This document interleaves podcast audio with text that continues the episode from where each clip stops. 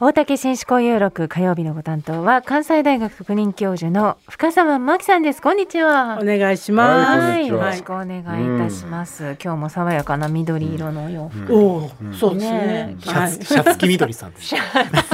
緑さんみたいないねやもういい気候なのでね、一、日でもこれを長くね楽しみたいですけどね。のスタジオもはいいい。ね、日差しが入ってますが、今日はまたこれ大事なテーマですよ。す。不登校やフリースクール支援と教育機会確保法とは、はい。これちょっと問題発言もありましたねそうなんですよね。ね。この、まあ、滋賀県で、まあ、首長の会議が、こあの、今月17日にあって。はい。で、この中で東近江市長の小倉さんというね、えー方が、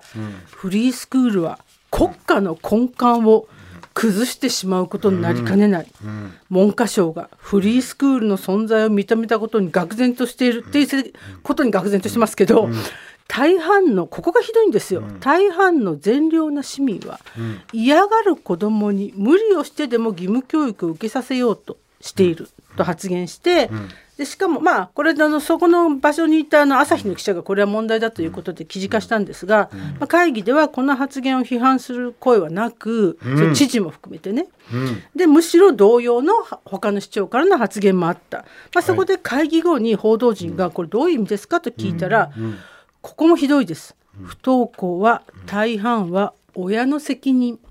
と言ったわけですね。でこの小倉市長という方はもともと県警の警察官で、まあ、その後外務省とかに、えー行ったりしてですね、えーで県の防災危機管理官を務めた後13年に、えー自民維新公明の推薦を受けて初当選をしたんですが、その後17年と21年は2期連続で無投票当選です。今本当にね首長のクラスでも無投票当選とても増えていて、私はずっと言ってるんですよ。地方の方が選挙行かなきゃダメよって、こういうことになるわけです。で、まあ、市長はですねさらにまあその後にあまりにもですねテレビとか、ねあのネットでこの発言が問題になったんですけれども、あのまあ、フリースクールやそこに通わせる保護者を指定したわけではないとは言いつつも問題発言とは考えていないので、撤回はしないということをまた翌日ぐらいに言ったわけですね。でそもそもどういう背景があるかというと、2022年度の不登校の小中学生がほぼ30万人です。はい。で子供減ってる中でですよ、ん。で2年連続で前年比2割超という大幅増なんですね、そして10代と20代は日本は最も多いシーンはずっと自殺です、そということで文科省は今年3月に不登校対策プラン、心プランというものをやっていて、まあ、こういうね民間団体のフリースクールとかと連携しましょうということを文科省これはね、相当頑張ってくれてるんですね。はい。ね。そうなんです。で、まあ、フリースクールはですね、今、まあ、民間の施設ですけども、えーちょっと古いんですけれども、2015年の調査では全国に大体500か所近くぐらいあると。まあ、ちょっと都市部が多いのでね、なかなか地方にはないんですが、まあ、そして、まあ、フリースクールの NPO 法人がですね、えっ、と、こあの、えこうフリースクールに通ってる子どもに22年度にあのアンケートを取ったら、入ってよかったかと聞いたら、なんと 96%, 6%が良かった。あるいはまあ良かった、つまり学校には馴染めなかった子どもたちが、フリースクールは良かった。もちろんね、フリースクールにも行けない子はいますよ。自宅学習とか通信の子もいますけれども、ただフリースクールはやっぱりきめ細かいあの対応がね、あのあったりもするので、そういうことでですねあの20日には滋賀県内のフリースクールとか親の会で作る市民団体が県庁で、まあ、記者会見を開いて、市長に発言撤回と協議をしましょうと。というのはですね対立ではなくて不登校を抱える家庭の現状。で本当に私も長いこと不登校の現場はあの取材してますけれども、本当にですね親御さんが子どもと一緒に死のうと思ったということを私何度も聞いたことがあるんです、たはい。だからたかだか学校に行けないだけなのにってやっぱり思えないんですね、親御さんの方がむしろなぜならば内面化して自分のせいで学校に行けないからだっていう、まさにその市長がねこう、親のせいだって言ったようなことをすごく内面化してしまってる親御さんがすごくおもう何十年も親御さんの気持ちってはい。そうなんです。はい。そしてえーまたさらにですね東近江の今度は教育委員会です、ここが20日ですね、私立の小中学校に通う保護者宛てに教育長の名前で、市長の不登校は大半が親の責任という発言は、学校に行きづらく苦しんでいる児童生徒や保護者に対して配慮に欠けた発言だと捉えていると。不登校の要因は様々で、あの責任が誰にあるというものではないと、はい。で子どもの居場所や学びの場を確保することに努めているという文書をかなりいち早くというのはかなり教育委員会にこれはね教育委員会としてもそう思ってるんですか？というのはやっぱり政治と教育は別ですからたとえ市長がそう言ったとて教育委員会は教育委員会としてきちんとねあの態度を表明しなければいけないわけですね。まあ、配慮が足りないというよりもこれ完全に人権無視なのでもっと厳しくあの批判していいと思いますけれども、はいでさらに森山文科大臣も20日の記者会見で、私たちとしてはもちろんこの発言は望ましい発言とは当然考えていない、まあ、望ましい発言とは考えていないではなくてやっぱりきちんと人権に配慮人権を考えていないってきちんと批判すべきですが、まあ、ただもちろん子どもの状況によってはこう支援や実績支援の知見やね実績を有するフリースクールなどの民間団体と緊密に連携して多様な学びの場を確保していくことが重要であると。だかなりですねこの数日間の間に、あの市民団体だけではなくて市の教育委員会も、そしてそもそも文科大臣もきちんとこの発言にはまあ問題があるんだよということを言ったという意味では、まあ、まだ良かったというかねあの元々の発言がひどいんですけれども。なんだけど今日また東近江に市議会があったそうなんですが、そしたらまあ一応ですね、まあ、これだけ言われたので、私の至らぬ発言で傷つけることになったことは謝罪申し上げたいと言いつつも、国の不登校対策には問題があると、改めて主張したということで残念ながらみんなのね声は届いていないという状況なんです。この滋賀県の知事や市長っていうのがはいみんな集まってこれのこの声にこうその場で反対する意見が出なかったって出なかったんです。そこは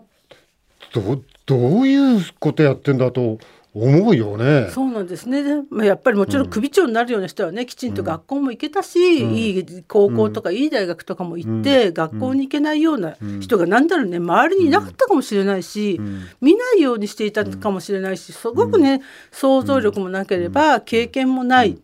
だなと思うんですよ。本当にね、この発言問題だらけなんですけど、二つね、今日はね、お話ししておきたいと思うんですね。一つは、これね、本当に多いんですけど、この市長の発言にもあったんですけど、義務教育を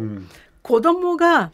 学校に行く義務。でもこれもしかしたら私たちも子供の時に義務教育って習った時に義務か学校に行くのってちょっと思っちゃったかもしれないですよね。はいで確かにね明治から戦前までは教育って国家のためのもので、子供は学校に行って、ね、神の子としてねお国のために戦わなければいけない富国強兵みたいなことはあったのは事実です公教育がね。だけども憲法第26条には子供には教育を受ける権利がある。まずこれが第1項なんですね。で第2項に、で国や保護者は子供に教育を受けさせる義務がある。義務教育っていうのはあくまでも私たちが子供に対してきちんとね、親親親たちの話だよね。国や政府がきちんとね、子どもが教育をいろんな環境で受けられるようにしなければいけないよってことで、子どもが嫌だ学校に、いやいやいや行くのが義務教育ではないってこれこれもう基本の基本なんですけど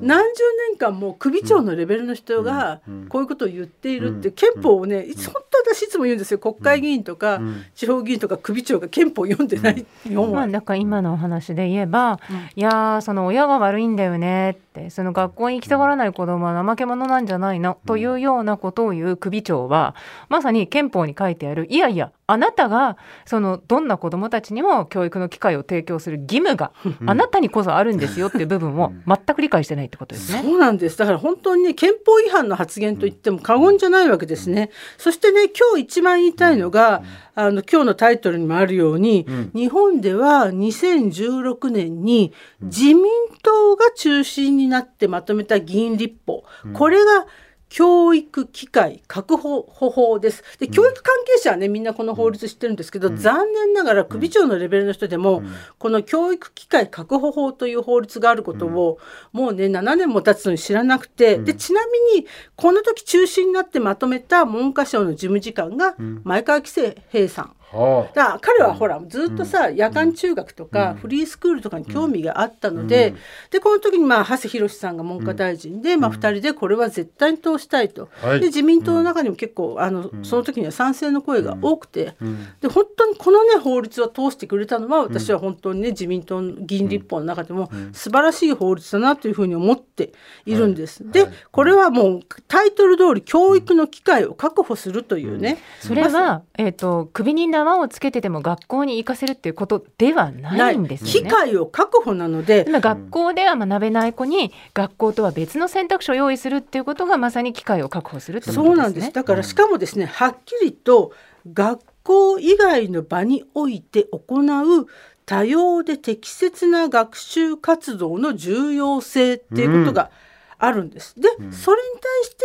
国とか自治体とか民間団体が、まあ、やっていきましょうよっていうことでしかもあのこの法律ができた時の付帯決議の中では、民間のねフリースクールとかがえ学習することに対してやっぱりこれも負担を軽減するために経済的支援をねきちんと国が考えないといけない、やはりどうしてもフリースクールは今のところ、民間の活動なので、まあ、自治体によってはあのもちろん補助があったりするんですけど、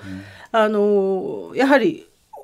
厳しい状況の中でフリースクールに行っている子どもたちもいるのでで結局今回このね大東近江の市長はそういう国が子どもがねまるで遊びに行くようなところに金を使うなということが多分言いたいんだと思うんですけれども子どもにとってはもうここしか行き場所がなくてで本当にね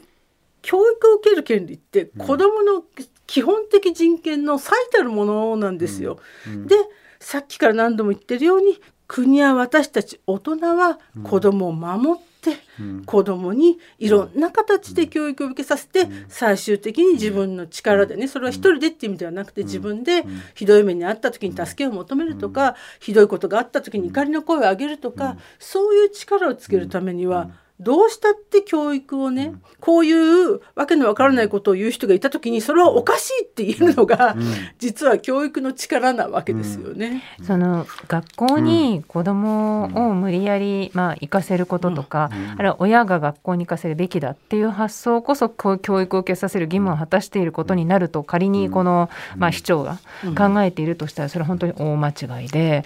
あのそれはあの自分の言うことを聞けと。偉い人の言うことを聞け。と親に対しても子供に対しても言いたいだけですよね。そうなんです。だから嫌なことをさせることが教育だとかあるいはスポーツだって日本はそうじゃないですか、うん、あの辛いこと嫌なことをねあのしろということがどれだけ結局ね私たちを苦しめてきたか、うん、学校に行くとかスポーツをするのが楽しいとかね、うん、そういうことがね良くないと思われてるわけですよ。だからフリースクールはきっと楽しいに違いない、うん、サッカーしたりとかしてるに違いない、みたいに思っててなんで子供が子供自体に楽しく学んだりスポーツしたりするのが嫌なの私たちは。私ももちろん学校そんなに好きじゃなかったからもしね子供が学校楽しいって言ったら羨ましいなと思うけどそれに怒りは感じないわけですけども残念ながら子供が楽しいって思うことに